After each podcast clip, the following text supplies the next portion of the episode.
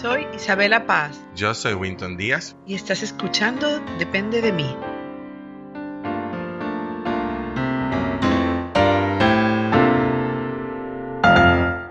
Hola Winton, Hola Carola. muy contenta de estar una vez más, casi casi ya terminando los síntomas nucleares de la codependencia. Y nos quedan Casi dos. casi, nos Casi, quedan casi. dos. Sí, así que hoy vamos a desarrollar el síntoma 4, el síntoma nuclear, que es la dificultad para reconocer y satisfacer las propias necesidades y deseos. Y bueno, ¿qué te parece esto? Bueno, tú sabes que viendo los, el tema así como en general, a mí me, a mí me llama la atención el tema de las propias necesidades y deseos. Yo, o sea, no veo cómo alguien puede poner sus propias necesidades y sus propios anhelos y deseos y las cosas que quiere, anularlas simplemente para complacer a otro o ganar algo con el otro. Porque muchas veces, por ejemplo, yo he hecho sacrificios puntuales, por ejemplo, que yo quiero ir a algún sitio y mis amigos, mi pareja no quiere ir a ese sitio, entonces, bueno, pues nos ponemos de acuerdo y yo no voy al sitio que yo quería ir en ese momento, pero hacemos algo juntos. O sea, tú puedes darme como una aclaración de qué es lo que sucede y, y qué tanto es sano y qué tanto es, eh, eh, no lo es. Claro, precisamente eso es lo que vamos a desarrollar ahora. Entonces vamos a empezar pues diciendo que todos tenemos necesidades básicas y también tenemos deseos, ¿no? Y el tema es que vamos a recordar siempre que la codependencia es una inmadurez en el desarrollo emocional, ¿ok? Y aunque seamos adultos, toda nuestra configuración psíquica está sometida pues a esta eh, a estos ojos de niños a esta como los niños esta confusión que tienen los niños de, de las necesidades de los deseos de quién es responsable de satisfacer así que todo el origen de esto después lo vamos a explicar está en la infancia pero definitivamente es nuestra responsabilidad como adultos satisfacer estas necesidades y estos deseos, ¿no? Y claro, donde tú estás apuntando, donde tú quieres saber es cuándo es sano y cuándo no, para decirlo muy simple. Pero lo vamos a ir entendiendo. Sabemos que todos nacemos con necesidades, a veces necesitamos que otro nos ayude a satisfacerlo. A veces la podemos satisfacer nosotros. Cuando somos niños, evidentemente, nuestra- nuestras necesidades se satisfacen en relación al adulto que nos cuida. ¿ok? Y también, Carola, co- como niños, uno no sabe tampoco cuáles son esas necesidades, ni siquiera las identifica. Totalmente, totalmente. Por ejemplo, me viene a la cabeza de pronto, yo que trabajo también en, infancia y familia, un niño de dos años que está llorando, que tiene mucha rabia, está haciendo rabietas y grave, y lo que sucede es que tiene sueño y quiere descansar, ¿no? Entonces los padres o las madres pues van detectando en los momentos del día en el que el niño necesita descansar y responden a esa necesidad. Así que sí, pero las necesidades de los adultos, han, acuérdense que estamos trabajando con el libro de Pia Melody, Pia Melody, nuevamente lo repetimos, son básicamente alimentación, necesidad de alimentarse, ropa, refugio, nutrición física, nutrición emocional, práctica espiritual, educación, dinero, Salud. médico, ajá, dental, porque eso también es muy importante, la parte dental no se puede ir eh, y educación sexual eh, como adultos o eh, pues, mientras crecemos, ¿no? Entonces, esto es importante aquí. Algunas necesidades solo se van a satisfacer en relación a otra persona. Por ejemplo, si yo necesito contacto físico, en este momento como adulta, contacto físico, un abrazo, un cariño, este, ¿cómo se llama? Eh, ca- las caricias, porque para yo sentirme reconfortada, pues eso es algo que me lo puedo dar yo, pero generalmente lo voy a necesitar de otra persona, tal vez de mi mejor amiga, tal vez de mi mamá, ¿no? Entonces, eh, si necesito algo emocionalmente, si estoy en el subsuelo y necesito que, que en ese momento algún confort emocional, tal vez eso también puede venir de otra persona, ¿no? Desde mi terapeuta hasta un amigo o alguien que me está acompañando en este camino de crecimiento. Entonces, tenemos que entender que nosotros somos seres humanos interdependientes. Tú sabes, es decir, que hay situaciones eh, y hay necesidades que en determinado momento, pues vamos a necesitar satisfacer de otra persona y hay otras que no. Entonces, a esto se le llama interdependencia. Y luego saber que los deseos, pues son lo que, grandes o pequeños, son lo que aportan a nuestra vida esta dirección o esta realización. Y, existen cuatro categorías de la dificultad para reconocer y satisfacer nuestros deseos y necesidades. Y yo creo que aquí vamos a ir aclarando la pregunta que planteaste, ¿no? La primera es que yo sea demasiado dependiente. Es decir, si los padres, por ejemplo, cuando los padres han atendido todos los deseos y las necesidades de los niños, o sea, si yo como mamá satisfago todo el tiempo, incluso me adelanto a los deseos de mi hijo o de mi hija, yo le hago todo, no, le enseño a procurar nada por sí mismo, ¿verdad? Entonces, cuando llega la vida adulta, ¿qué no sabe construido? Exactamente. Es decir, cuando llega la vida adulta va a ser extremadamente dependiente.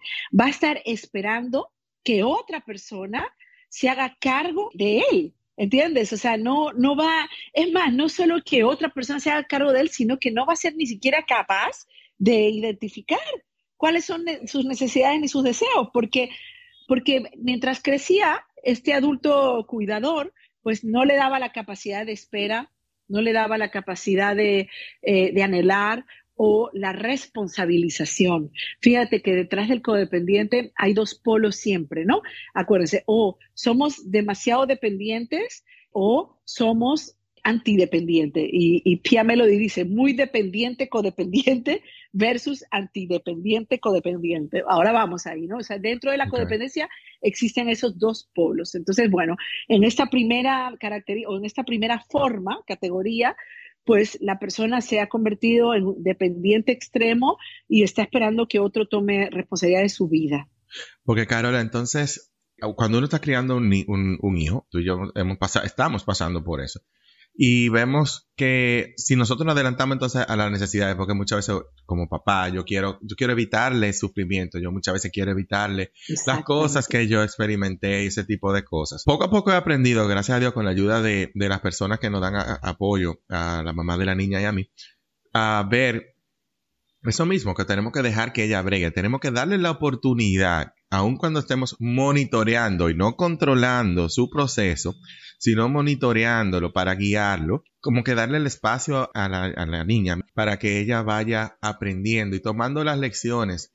Y hay una diferencia y muchas algo que me ha funcionado mucho es no intervenir antes de, sino dejar que ella atraviese su proceso y cuando ella es que yo la, vea como que trancada, etcétera, etcétera, entonces ahí intervengo simplemente para destrabar y dejar que ella misma llegue a su propia conclusión y aprenda a bregar. en mi experiencia personal, a mí fue como que al revés, porque a mí no me daban las necesidades. Entonces, ¿qué ocurre ahí cuando no me satisfacían las necesidades? O sea, yo eh, aprendí a ser yo quien me las satisfacía, buscaba yo mis propias necesidades y aprendí, se me entró una creencia de que yo no podía depender de nadie, que yo tenía que ser autosuficiente. Pues esto es justamente lo de la, segunda característica que es, o sea, la segunda categoría o forma de, dificultad para reconocer y satisfacer, nuestros deseos y necesidades, que es el antidependiente.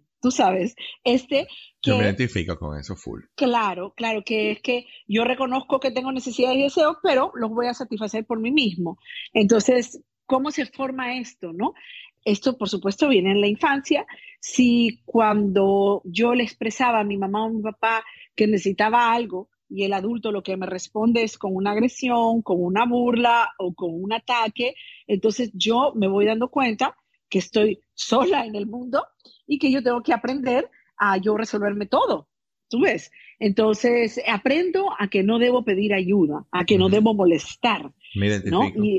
Entonces, eh, voy a procurar satisfacer todo por mí misma y no voy a pedirle a nadie que me ayude, ¿no? Y que me aporte. Mi posición sería, prefiero no tener eso antes que pedir ayuda. Fíjate qué extremo. La codependencia siempre hemos dicho que es muy polar, muy de extremos, ¿no? Eh, justamente la recuperación es llegar a un equilibrio. Entonces, fíjate esto, ¿no? La posición del antidependiente es prefiero no tenerlo antes que pedir ayuda, porque pedir ayuda es como parecer vulnerable.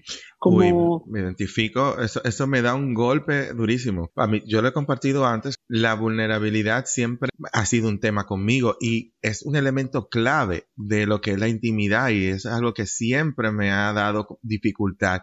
Todavía al día de hoy, después de haber trabajado tanto, todavía tengo momentos en que yo me veo que estoy necesitando hacer un esfuerzo adicional para dejarme ver, para ser vulnerable. Porque yo me identifico con todo esto que tú has dicho. O sea, yo recuerdo que cuando yo era niño, yo pedía algo y mi mamá lo hacía, pero lo hacía de mala cara. O, por ejemplo, hay una memoria que me, me, duele mucho todavía. Me duele, pero como que ya la he ido como que entendiendo. Yo cuando tenía 15 años, a mí me eligieron a un programa en el listín diario para yo empezar a escribir en el periódico. Y yo súper orgulloso de mí y había que llevarme allá, pues yo tenía 15 años, yo no manejaba. Por, donde yo vivía no había ruta de carro público, era como un poquito lejos. Y cuando mi mamá me llevaba siempre era con una cara y yo como que, wow, pero yo estoy haciendo algo que tú deberías de estar orgullosa de mí. Y lo que tú estás echándome pleito porque tienes que llevarme a hacer una actividad que es importante para mí y que aparte de eso es algo, un motivo de orgullo, o sea, no de, de, cientos de personas me eligieron a mí. Entonces como que eso me hizo un poco, o sea, fue una de las cosas que, que fue una de las cosas que aprendí a, no expresar mis necesidades, sino a ocuparme yo de ellas. Después de eso yo empecé a pedir bola, eh, a irme eh, a pie, cosas así, simplemente para no pedirle a ella que me hiciera el favor de llevarme. Claro, y fíjate qué cantidad, esas interacciones entre padres e hijos, que puede ser que hasta no fuera nada personal en contra de eso, tal vez imagínate que ella estuviera pasando una situación, pero cómo esas cosas nos, nos pueden, eh, eh, porque al final el mensaje es que no, no, no, tú eres una carga, eh, responder tus necesidades es eh, terrible para mí, etcétera, etcétera, y te vas conformando y acostumbrando pues a, asumirte tú solo y a responsabilizarte tú solo, y e incluso vas anulando también algunas necesidades, porque, porque, porque tú dices, o deseos, porque tú dices, no, ya no lo voy a tener porque porque no voy a pedir la ayuda necesaria. Entonces prefiero, no lo tengo, ¿no? Eso es... o porque me parecen demasiadas. O porque, por ejemplo, ahora mismo yo tengo que, estoy trabajando, lo, vimos el lunes en terapia de grupo, que yo, o sea, yo expresé que yo no sabía si mis necesidades eran válidas o no, o si mis necesidades, que lo que yo estaba viviendo ahora y cuando yo expresaba mis necesidades, por ejemplo, a mi pareja, eh, si, eso era, si eso era válido o no, si, no, si yo no estaba pidiendo demasiado. Ahí se me con sentirse o no merecedor. Y es, una brega eso, o sea, como que poder identificar y a mí se me ha hecho difícil como que saber si estoy pidiendo demasiado o si estoy realmente eh, siendo razonable o no. O sea, a veces se me hace difícil aceptar que son válidas mis necesidades. Sí, sí, validar y como tú dices, cuando son desproporcionadas, cuando estoy, cuando me convierto en una persona demandante y cuando es lo de, de, estar en una vida en pareja, tú sabes, de que quiero, quiero nutrir mi relación contigo, quiero pasar tiempo contigo, quisiera hacer alguna actividad contigo, ¿no? Y hasta qué punto yo me puedo convertir en, independiente de eso, ¿no? Entonces ahí es, yo pienso, es un ajuste continuo de yo primero aprender desde temprano, o sea, desde temprano me refiero en el día, ¿verdad? A satisfacer mis necesidades, eh, las necesidades, digamos, más, las que se convierten casi como en una angurria, en una ansiedad. A veces somos como ventosas, ¿entiendes? Que estamos tan, tan dependientes y estamos tan, tan heridos cuando estamos en la dependencia eh, o cuando ignoramos nuestras necesidades. Entonces, yo pienso que parte de la recuperación de la codependencia es empezar a hacernos responsables de nuestras necesidades. Y eso implica ese compromiso con nuestro crecimiento día a día, porque es un proceso, porque quizá hay un día que yo voy a necesitar más afecto de mi pareja, porque ese día pues yo estoy más vulnerable, estoy más esto, pero quizá otro día mi proporción de demanda es más ajustada. Pero ¿de qué va a depender un poco de eso? Como tú dices, hay que educarse en entender, primero en validar mis necesidades, pero lo otro que va de la mano es mi autoestima. Eh, ¿Te acuerdas que decíamos, hemos estado diciendo que todos estos síntomas nucleares están súper ligados, ¿no? Y lo fundamental es, es la autoestima y también el que hablamos la otra vez, la dificultad de conocernos, ¿no? ¿Cómo, cómo si yo no me conozco, yo voy a identificar cuáles son mis necesidades y cuáles son mis deseos? Claro. Tú sabes, Carola, que a mí la palabra demanda, a mí por lo menos me da una connotación negativa. Y tuve esa conversación con mi pareja hace poco porque él me decía, no, que tu demanda, que, que... Yo, yo no te estoy poniendo demanda, yo te estoy expresando lo que necesito. Entonces, como que diferenciar un poquito cuándo es una demanda y cuándo es una expresión válida de las necesidades. Y obviamente hay mucho que tiene que ver con la forma también de expresarse. Y volvemos al, famoso meme del T-Rex, que estamos teniendo la controversia de qué vamos a hacer con eso. Obviamente, yo soy una persona, tengo una forma, como yo soy directo así, y tú, tú me conoces, que yo vengo, ¡pa! como de frente. Eh, a veces se puede percibir como una demanda, a veces hasta como un ultimátum, cuando no es mi intención, es yo plantearlo. Entonces, quizás esa dinámica, ¿cómo se maneja? No, yo pienso, yo pienso, pero antes de eso que también es importante decirlo, lo que a mí me pasó con mi hija, lo dije yo en otra, en, otra participación que hice, si yo te percibo demandante, también puede ser un problema mío, no tuyo. ¿Entiendes? Es decir, a mí me pasó con mi hija que ella se iba de viaje y ella vino toda emocionada a las nueve de la noche, para mí esa es hora eh, ya madrugada. Entonces, sí. Entonces, ella vino y ella, y mañana, y no sé qué, y toda emocionada, tiene 18 años, y, y yo, ay, le dije, qué intensa eres. O sea, ella se quedó así, y claro, como ella tiene menudo para devolver, porque también tiene años de terapia, ella para, para que veas cómo tú te pones. Pero yo lo traigo a, colación, o sea, porque yo, ¿y de dónde saca la intensidad? ¿De mí? ¿Quién le enseñó la intensidad? Yo. Ahora, ¿qué, ¿qué, hay detrás de eso de yo, de que yo decirle tú eres intensa? Yo la responsabilizo a ella de su, de su emoción, de su alegría. ¿Entiendes? Pero lo, en el fondo yo no quiero bregar con ella porque yo estoy cansada. Entonces, le echo la culpa a ella, la responsabilidad a ella de que, ah, qué demandante, pero cuando en ese momento lo que yo necesito es reposo y, tal vez lo correcto es decirle, ay, mi hija, qué alegre, qué alegre, qué alegre estás, qué excitación tienes, estás emocionada, pero en este momento yo quiero ir a acostarme, yo estoy muy cansada, o sea, expresar cómo yo me siento, pero nuevamente, si yo no estoy conectada a mis necesidades, yo como mamá, vamos a ponerlo en el plano madre-hija en este caso, se lo voy a tirar a ella y la voy a afectar. ¿Entiendes? Entonces, e, era, es, me parece importante decir eso ya de cara a la pareja, que era tu inquietud. Eh, ok, yo, hay muchas cosas que yo he aprendido de mi relación de pareja. A veces llegaba mi esposo desde la calle y desde que está poniendo un pie en, el, en la puerta, yo pues. empiezo, ¿por qué esto? ¿Por qué lo otro? ¿Por qué no sé cuánto? O sea, él, no, él no, ni se ha aclimatado, ¿entiendes? Y como yo no lo he visto todo el día, yo quiero tirarle la cara cualquier problema, ya, sea cambiar un bombillo, ¿me entiendes? Entonces, claro, yo creo que hay algo importante para tú expresar una necesidad y es encontrar el tiempo. El momento oportuno. El momento oportuno, exacto. Y también conectar con si la otra persona viene hecha polvo del trabajo o ha tenido un mal día y quizás ese no es el día. Pero lo otro muy importante, o sea, esas son como las circunstancias externas que rodean cómo yo voy a expresar mi necesidad ¿verdad?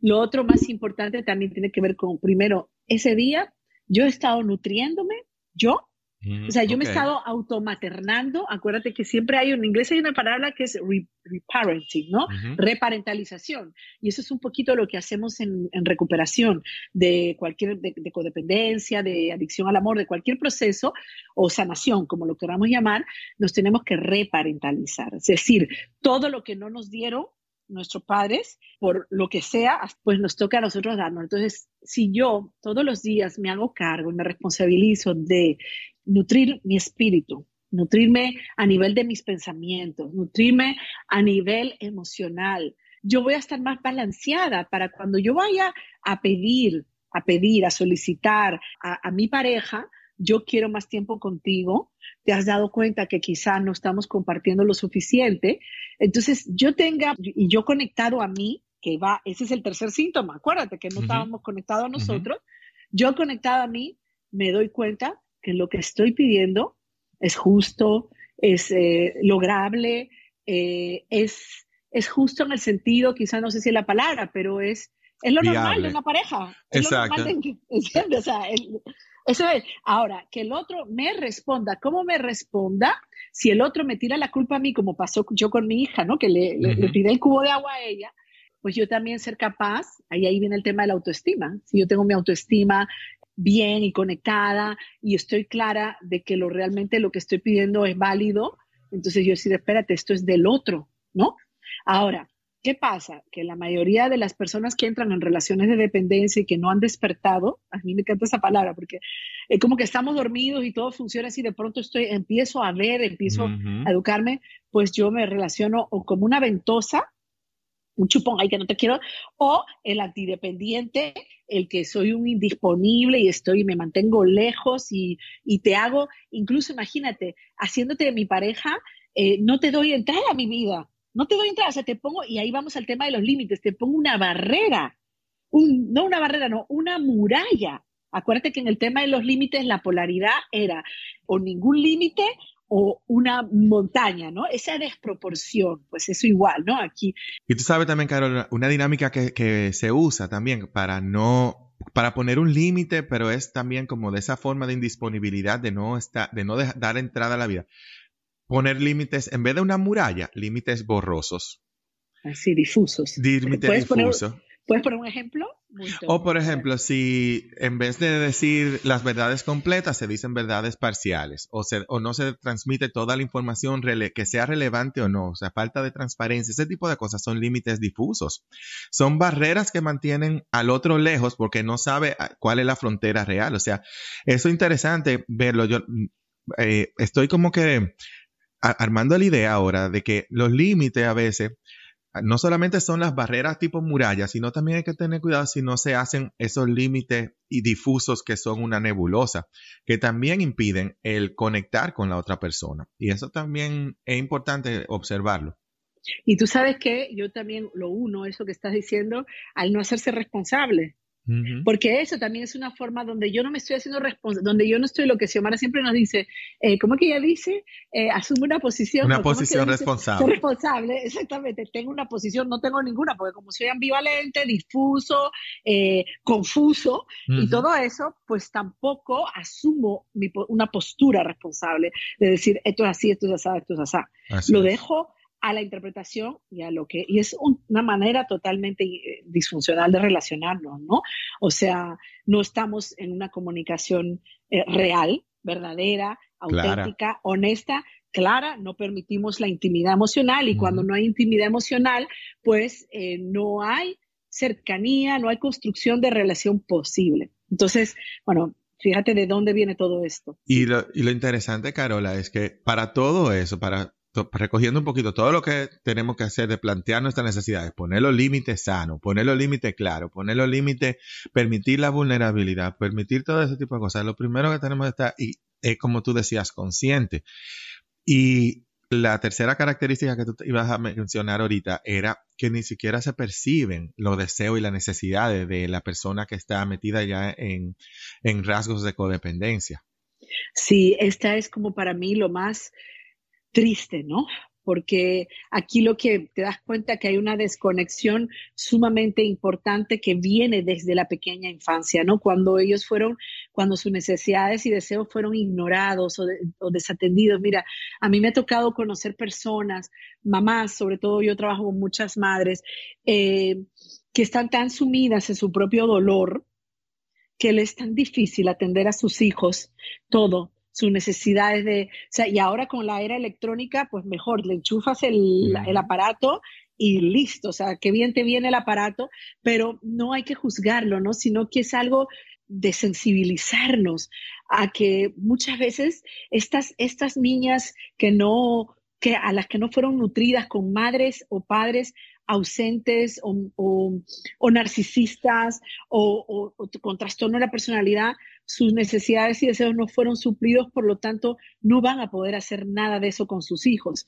Entonces, estos cuando llegan a la vida adulta, pues ni siquiera son capaces de identificar. E incluso si sienten una necesidad, se sienten culposos tú sabes, culpables de, de, sentirlo. Y ahí aplica mucho lo que hablamos en el episodio pasado, Carola, de a través del autoconocimiento empezar a ver las sensaciones físicas de dónde estamos sintiendo qué, para identificar qué emoción y a, través de esa emoción que estamos sintiendo, poder identificar qué es lo que sentimos para y las diferentes opciones de cómo lo nutro. Porque a mí me ha funcionado muchísimo eso. Yo cuando, cuando estoy sintiendo cualquier cosa, lo primero que chequeo es si es mío o si es del otro. La herramienta que estoy usando más ahora mismo es verificar si no es de una herida vieja.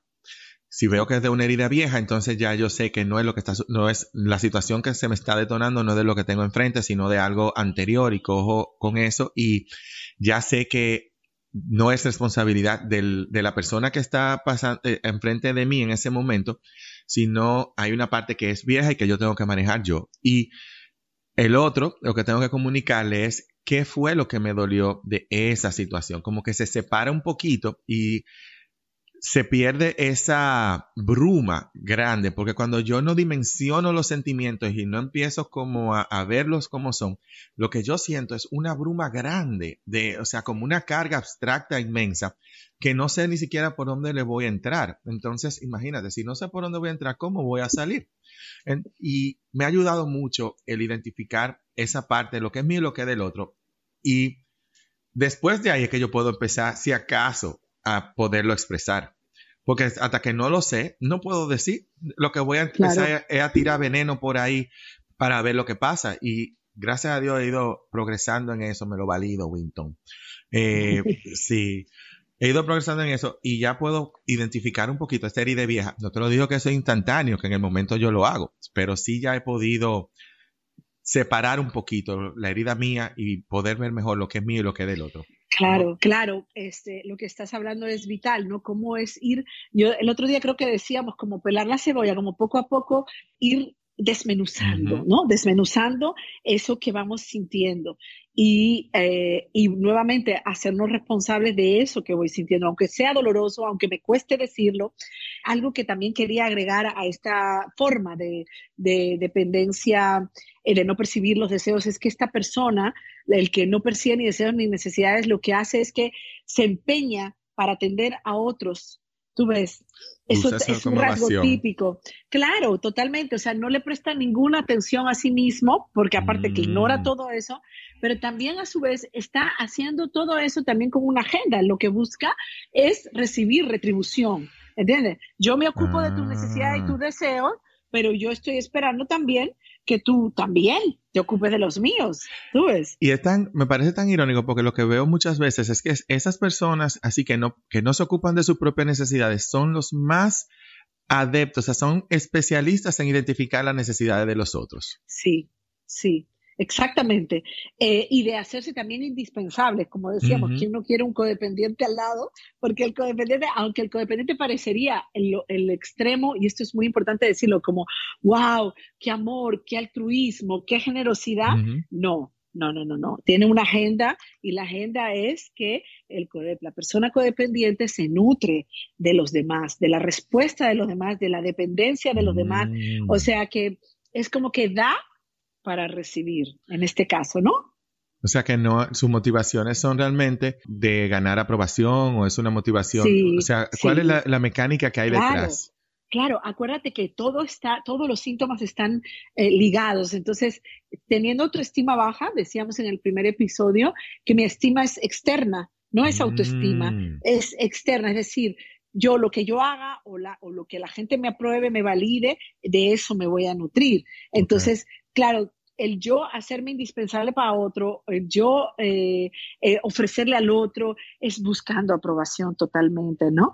Eh, y no digo con eso que, pues, hay, claro, hay personas codependientes que, que pueden ser genuinas en el sentido de que sí les preocupa el otro, pero su agenda atrás hay. ¿Por qué? Porque se alimentan, su autoestima se va a alimentar de, de, eso. Entonces, a veces se resienten duramente con uno mismo, ¿no? Entonces eso, bueno, aquí se trata, la liberación de la codependencia es algo que no nos gusta, ¿no? Y qué risa, el otro día mi hija que entró a la universidad, el lunes, eso fue su primer día, venía así como hundida en la miseria, ¿no? Y yo le dije, ¿qué te pasa? No quiero crecer, ¿no? Porque imagínate que, claro, y uno piensa, antes de los 18 todo el mundo está, ya quiero tener 18, y luego cuando tú ves la realidad, no queremos crecer, o sea, la, vamos a ver, es la dialéctica humana, ¿no?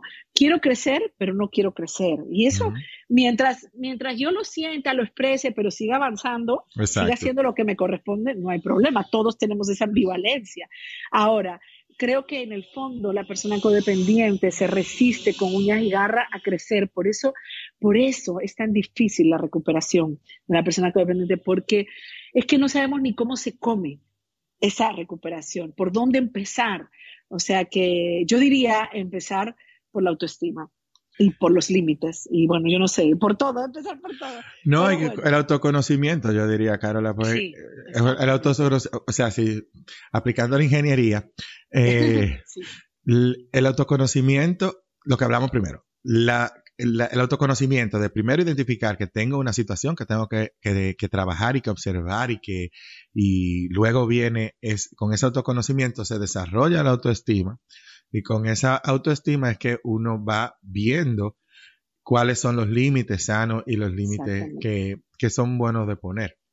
Hay una, una última característica que, que tú mencionaste que me llamó mucho la atención y es que sé lo que quiero y lo obtengo, pero no sé lo que necesito. Tú ponías el ejemplo de que compro ropa cuando lo que necesito es comer o hacer o cariño o me pongo, me acuerdo mucho de, de, mí, que cuando yo estoy en ansiedad o lo que sea, lo que me pongo es a, evadir. Empiezo en Amazon ni siquiera para comprar, gracias a Dios. Lo que empiezo a llenar carrito para después vaciarlo, pero cosas así como que para distraerme o que no es lo que necesito. Quizás lo que necesito en ese momento es llamar a alguien para hablar de lo que me está sucediendo o quizás ocuparme de las cosas que tengo que ocuparme y entra la, postergación y todo ese tipo de cosas. No, esto es importantísimo y esto pasa mucho hoy en día, Winton. Hoy que están los padres y las madres estamos un poco desconectados. Esto es confundir la cuarta forma, digamos, de, esta dependencia y, ¿cómo se llama? Antidependencia, es confundir los deseos con las necesidades. Y esto sucede con estos padres que suplen su ausencia, su intermitencia, su desconexión con satisfacer todos los deseos eh, de los hijos. ¿Entiendes? Ellos, los niños consiguen todo lo que quieren, pero los padres no son capaces de nutrirlos. ¿De qué tiene que ser capaz un papá o una mamá? De nutrir emocionalmente a sus hijos, de responder, eh, es una sintonía, ¿no? Que el, niño o la niña emanan una señal de que necesitan algo y papá o mamá responden, ¿no? En esa, en esa comparsa, ¿no? En ese eh, ajuste continuo, entonces se va, se va, el niño va sintiendo que sus necesidades son cubiertas y se va reconociendo y se va conociendo, pero esto no sucede en las familias disfuncionales. Entonces, ¿qué hacen los padres? Suplen eso con mucho regalo, le compran lo que quiere. Esto es el típico niño de 16 años, joven de 16, 15 que anda en un Lamborghini, que tú lo has visto aquí mucho. Entonces, no hemos satisfacido, no hemos satisfecho las necesidades de nutrición emocional, pero hemos resuelto todo lo a nivel material de nuestros hijos. Entonces, fíjate, esto, si es importante decirlo, esto es el suelo de la adicción. Esto es la base de un proceso de adicción futura. ¿Por qué? Porque tú le enseñas a los niños a gratificarse, a consentirse, a darle desde todo afuera. desde afuera y no le permites ignorar sus, o sea, no le permites identificar sus necesidades. Entonces se convierte en gasto compulsivo, en viaje, en tratamiento de belleza, en lo que sea, en comida, y no aprenden a cuidar de sí mismos. Yo pienso que si hay un rasgo como carente, como como el del codependiente es que no aprende a cuidar de sí mismo, no aprendió a hacerse responsable de sí mismo. Y evidentemente todo el origen de todo esto está en la infancia. Que aquí eh, también está, al final tenemos también una respuesta muy clara de lo que estábamos hablando ahorita, que tú me decías, ¿cuándo yo sé si estoy demandante? Sí, eso, eh, eso, es lo que te dice, que no podemos dejar, tirarte problemazo aquí, si nosotros decir como que cómo son la mecánica, porque por favor, Carol, ayúdanos con eso. bueno, lo primero es que ya lo hemos dicho en muchas veces, la recuperación de la codependencia es pasar de estos dos extremos al medio. Entonces, porque en un lado, en un lado muy extremo eres una ventosa, un chupón eh, de dependencia y estás esperando que el otro se haga responsable de ti, ¿no? Y en el otro lado estás totalmente aislado y está, está, no dejas, no permites que nadie te ayude. Entonces, Winton, justamente la recuperación, como la codependencia es una enfermedad con dos polos, no, no es que es bipolar ni nada de eso, pero se manifiesta en dos polos, en este cuarto síntoma va el, un polo que es muy, muy dependiente, eres una ventosa que te chupa y absorbes al otro, ¿verdad? O te conviertes en un antidependiente codependiente. Así mismo lo llama Pia Melody, dependiente codependiente y en el otro opuesto, antidependiente codependiente. Y ahí la recuperación tenemos que saber que es justamente en el medio. O sea, si tú estás muy dependiente, tú estás esperando que el otro se ocupe de ti, que el otro te resuelva. Y además también este, es una manera de tú seguir desconectado de ti mismo porque tú estás más pendiente al otro, exactamente. Y en el lado opuesto y contrario es el que yo no permito que nadie me ayude, yo nací solo, yo moriré solo o sola, yo no, eh, o sea, no pido ayuda. Entonces, tenemos que estar claro que, o sea, que digamos la palabra sería interdependencia. Y esto hay que tenerlo claro. Si yo estoy en una posición de aislamiento y de seguir yo, yo sola, yo todavía estoy en enfermedad. Y si yo estoy en una posición de dependencia esperando que otro me resuelva y se ocupe de mí, estoy en enfermedad. ¿Cuándo estoy en recuperación? Cuando estoy en el medio. Y hay tres reglas que podemos señalar en lo que respecta a la interdependencia, ¿no? O sea, lo primero es que tener en cuenta dos aspectos, ¿no? Uno consiste en ofrecer la ayuda y el otro consiste en recibir la ayuda. Exacto, exacto, exacto. Hay tres reglas que, que, es un poquito lo que tú estabas preguntando, ¿no? Para seguir en lo que respecta a la interdependencia. Decíamos que la interdependencia es el punto medio, ¿no? Y lo primero es, evita pedir ayuda cuando tú mismo te puedas ocupar de tu necesidad, ¿ok? Esto, ¿para qué voy a pedir la ayuda si yo mismo la puedo hacer? Esto me va a evitar que yo sea muy dependiente. Entonces, segundo aspecto a tomar en cuenta, rechazar la ayuda si crees que vas a acabar sintiéndote resentido. ¿Ok? Si al final eh, esa ayuda de dónde viene, de quién viene, de la persona que viene o el contexto que viene, yo me voy a resentir con ella, mejor eh, yo no voy, a, no voy a recibir la ayuda. Y la el tercera cosa a tomar en cuenta es que si la ayuda viene de una persona muy dependiente, también te sugerimos rechazarla, porque una persona muy dependiente te va a pasar factura, no es gratis, ¿entiendes? Ese es como un poquito, digamos que ese sería como un ABC de en respecto en relación a la interdependencia, porque yo creo que para una persona codependiente precisamente lo difícil está en encontrar ese punto medio y en encontrar lo que tú estabas planteando. ¿Cuándo sí? ¿Cuándo puedo? ¿Cuándo es válido y cuándo no? Y yo creo que tener en cuenta estos tres aspectos, ¿no? Eh, nos puede ayudar a llegar al equilibrio, porque de eso se trata. Nos necesitamos no de forma dependiente, sino de forma interdependiente. Okay. De, porque, porque la interdependencia también está que a veces tú me ayudas y a veces yo te ayudo. En la dependencia, eh, tú nunca me ayudas, yo te ayudo. Y en la antidependencia, yo nunca recibo la ayuda, yo no quiero que me ayudes. Entonces, fíjate, el polo intermedio, no que perdón, no es polo, sino la palabra, sino que el plano intermedio es, es, justamente la interdependencia. Exacto, que no es el blanco y negro, es en el gris del medio. Exactamente, que fíjate, en el próximo síntoma, en el quinto, justamente vamos a hablar de ese blanco y negro, porque el pensamiento de la persona codependiente es un pensamiento binario todo lo que hemos desarrollado es binario, o blanco o negro, y esos grises no existen. Entonces, ¿por qué? El último síntoma que vamos a tratar es la dificultad para experimentar y expresar la realidad con moderación. Precisamente la persona codependiente no conoce la moderación. Y la recuperación viene con estas eh, grises, incorporando estos grises en todo. Wow. Carol, entonces, recogiendo todo lo que hemos aprendido en este episodio, todo lo que hemos ido conversando, he ido tomando unas notas, he ido aprendiendo muchísimo. Como siempre hemos insistido, el punto inicial es el autoconocimiento y que de ese autoconocimiento que va a venir nuestra autoestima y nuestra autogestión de nuestras situaciones y nuestras emociones. Y luego de ahí entonces tenemos que hacer los chequeos. Tú mencionabas ahorita que me encantó eso, que cuando eh, nos vemos en esas situaciones donde ya estamos viendo que estamos en un polo, donde estamos desbordados hacia volcarnos en una dependencia hacia otro, o cuando estamos bloqueando todo tipo de acción de pedir ayuda o de nosotros buscar lo que necesitamos, ya ahí salimos del autocuidado, ya ahí no nos estamos autogestionando, ya ahí no estamos en sanidad ahí estamos completamente en enfermedad. Eso fue un buen indicador que tú dices. Yo creo que es muy útil esa herramienta de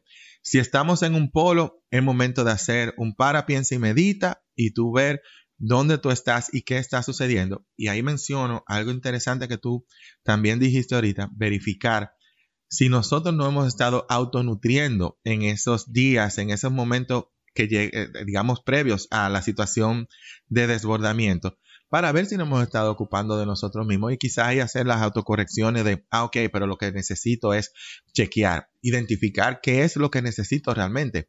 Si tengo hambre, voy como. Si tengo hambre, no me voy a entrar en Amazon a comprar, porque eso no me va a quitar el hambre. Y tú mencionaste también tres reglas de lo que era la interdependencia y el concepto de interdependencia me encanta porque definitivamente que la interdependencia es autocuidado. Es válido necesitar a los demás. Es válido que nosotros no somos seres autosuficientes. Nos fuimos diseñados de esa forma. Es correcto. Y eso se confunde, ¿no? A veces confundimos en la recuperación como que, ah, ya como estoy en el lado opuesto, ya eso quiere decir que no soy dependiente. Y no, ¿no? Y sí, me ha gustado mucho eso que estás diciendo del autocuidado, la interdependencia de autocuidado, porque también cuando yo pido lo que necesito, yo estoy cuidando que yo misma no me lo puedo dar, sino que requiere de otro, como contacto físico, requiere de otro, ¿verdad? Nutrición emocional requiere de otro, eso es válido, ¿no? Pero sin estos polos desbordados, ni uno ni el otro. Ni el uno ni el otro. y... No sé si quieres hacer el ABC de lo que Sí, claro.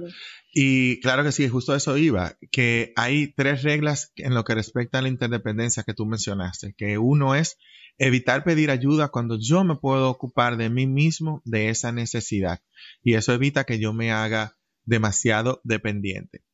La segunda era rechazar la ayuda si creo que voy a terminar sintiéndome resentido.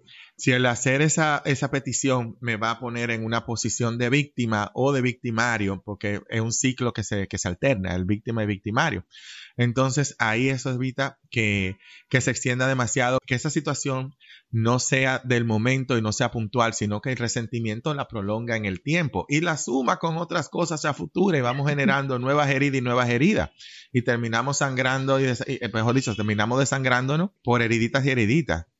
Y la tercera era que rechace, o sea, se rechace la ayuda si va a permitir que la persona que pide ayuda o ya sea yo pidiendo ayuda o el otro pidiéndome ayuda, se vaya a ser dependiente.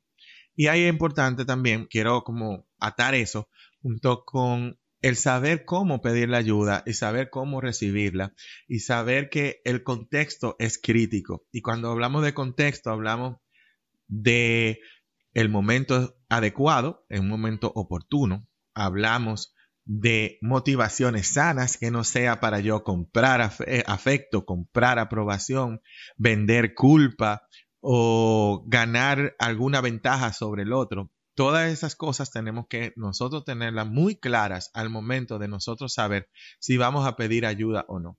O sea, primero chequeamos si, lo podemos hacer nosotros. Chequeamos si, no, si hemos estado haciendo el intento inicial de hacerlo nosotros y de ocuparnos nosotros. Y ya cuando vemos que no, necesito de otro para poder suplirme, entonces tengo que saber que estoy teniendo las motivaciones correctas y que es el momento adecuado para nosotros pedirla. Y voy a añadir, Carol, ahí también, en caso de que sea ponernos, de, o sea, cuando estamos del otro lado, cuando nos piden ayuda a nosotros, también, como estaba haciendo Isabela, eh, cuando tú mencionabas ahorita que ella fue toda emocionada donde ti y contenta, saber cómo responderle a la persona que no puedo ahora. Y ahí yo sugiero, por ejemplo, a mí me funciona cuando el otro no puede darme lo que yo estoy pidiendo en ese momento, que me digan, por ejemplo, yo no puedo ahora, porque también en mi inmadurez emocional, cuando me dicen, no, yo no, no puedo, no tengo la capacidad, yo pienso que eso va a ser por forever and ever y que se llama nunca y que me va, y me, va, me entra todas las heridas de abandono y rechazo y todas las cosas. También tenemos que saber que en esa interdependencia, que somos, en ese caso, si una pareja, dos, en un círculo de amistades o una familia son más, pero también tener conciencia y un concepto que hemos empezado como a manosear un poquito en el podcast, de esa responsabilidad afectiva, donde cuando yo estoy en, interdependencia sana, no es solamente yo tener cuidado de mis emociones y de cómo yo planteo mis necesidades y, eso, y que ahí se acabó. También tengo que tener observación, conciencia de que el otro, que es un ser humano y no un objeto, tiene también sus emociones, sus, eh, su espacio. Necesidades. Exacto. Sus necesidades. Y sus necesidades. Y que tengo que saber cómo expresarle mi propia incapacidad de suplir esa necesidad o, o, de cómo poderle decir ahora no, después, o de cómo lo puedo hacer, cómo te funcionaría. A mí así no me funciona, poder entrar en un diálogo abierto, porque de lo contrario también estamos en los polos y estamos en enfermedad. Claro, quiero agregar, después que yo te di ese resumen magistral, que me ha encantado, sí, eh, yo me estaba abrumando, porque digo yo, para que la audiencia no se abrume, cuánta cosa hay que estar pendiente, fíjate, quiero solo agregar, quiero solo agregar, eh, para que no se desanimen, ¿no? Que, que la recuperación y la sanación es un proceso y que lo que nos, los que nos pide la sanación es estar conscientes de nosotros diariamente, o sea, en la mañana, al final del día, incluir rutinas que nos ayuden, eh, diario emocional, diario de gratitud, oración, la oración es fundamental, la meditación, porque de esa manera la luz nos llega, porque yo puedo estar en angustia y quiero pedir algo y quiero hacer cuánto y de pronto yo me paro, como tú decías, me pauso. Entonces, esto es un proceso y este mantenerse vigilante, este mantenerme consciente de mí misma o esto de es que lo que tú decías de estoy pidiendo, ¿por qué estoy pidiendo? ¿Cuál es mi motivación de pedir? ¿No? Todo eso puede sonar a veces abrumador. Sin embargo, les prometemos que día a día y poquito a poquito vamos a irnos educando, es muy importante de lo que padecemos. Si nos hemos identificado como codependientes, tenemos que educarnos en de dónde fue esto que lo sacamos, eh, qué, en qué consiste, y con la ayuda de grupos o de un terapeuta o de alguien que ha pasado por esto, pues ir poquito a poquito teniéndonos mucha paciencia porque la vida se pone mejor cuando estamos conscientes. Y cuando aceptamos y también aceptar sin ponerle el superlativismo del codependiente, ¿no? Que nosotros a todos le ponemos más, lo hiper, ¿cómo, ¿cómo se llama esto? Este, lo sobredimensiona. Sobre, sobredimensionamos, sí, sí. Lo que vamos a hablar en el quinto, en el quinto síntoma, nos vamos a dejar intrigados. Ahí sí. Carola, y tú sabes también, abundo un poquito sobre eso, tú dices, añado algo para, para evitar la bruma, como tú decías, la bruma, eh, que se ponga abrumador, que no tiene que ser perfecto. Sí. o sea, es un progreso lo que se busca, no es que no tiene que ser perfecto. No, y eso hay que recordárselo todo el tiempo, porque algo dentro de este, dentro de esta falta de aceptación de nosotros mismos por la falta de conocimiento, hay mucho de darnos de darnos látigos y de, y de el sistema y como el fondo de la codependencia, la base es la vergüenza, ¿Entiendes? Que es la vergüenza está en la base de toda esta enfermedad, porque la vergüenza es no está bien ser quien soy, Mm. Entonces, eso es como lo que, lo que fundamenta todo. Entonces, tendemos a ser muy autocríticos, muy autoexigentes. Ah, o sea, esa demanda que le ponemos a otros, no la ponemos nosotros, no. No, no, no, no. Mucho paciencia y mucho amor hacia este proceso que es muy hermoso, que aunque duela, es bonito porque Dios nos va poniendo las herramientas día a día y como tú dices, es este un día a la vez, o sea, es progresivo, es, progresivo. y no es perfecto. Nadie es perfecto, ni el proceso es perfecto. Así que nada. Gracias, Carol. Espero que los demás hayan disfrutado tanto este episodio como yo, porque la verdad que, que, sí, tú también. Sí, claro. la verdad que... A mí, me, a mí me sana un poquito más el poder compartir lo que voy aprendiendo. Qué chulo, eso, eso es maravilloso. Así que a todos los esperamos con el quinto y último síntoma. Y después, Carola, dijimos que íbamos a hacer uno de los síntomas secundarios, una cosa así. Sí, pero como vamos a darle una pausita a la codependencia, porque íbamos a, creo que, bueno, ya hablaremos de la relación. lo tiro, tiro, de, tiro. Ay, me dieron una idea chulísima ayer también, cuando estaba comentándole a una amiga que nos escucha. Y yo le dije, ah, vamos a hacer un, lo digo, lo va a decir Carola, spoiler que vamos a hacer un episodio nuevo de relaciones sanas, ya que, eh, eh, aprendimos mucho después de, todos los fundazos que nos dieron. y y me, sugirió, pero hagan uno también de relaciones tóxicas. Ah, sí. Claro que sí, yo tengo un doctorado. Ella me dijo que hagamos uno de relaciones tóxicas. Ella es súper cómica, te la voy a presentar para que la invitemos. Ah, ya. Así que nada, gracias por habernos escuchado hoy, gracias por permitirnos este espacio de compartir, que como dijo Carola, a nosotros nos ayuda mucho y esperamos que ustedes también. Así un que abrazo. un abrazo.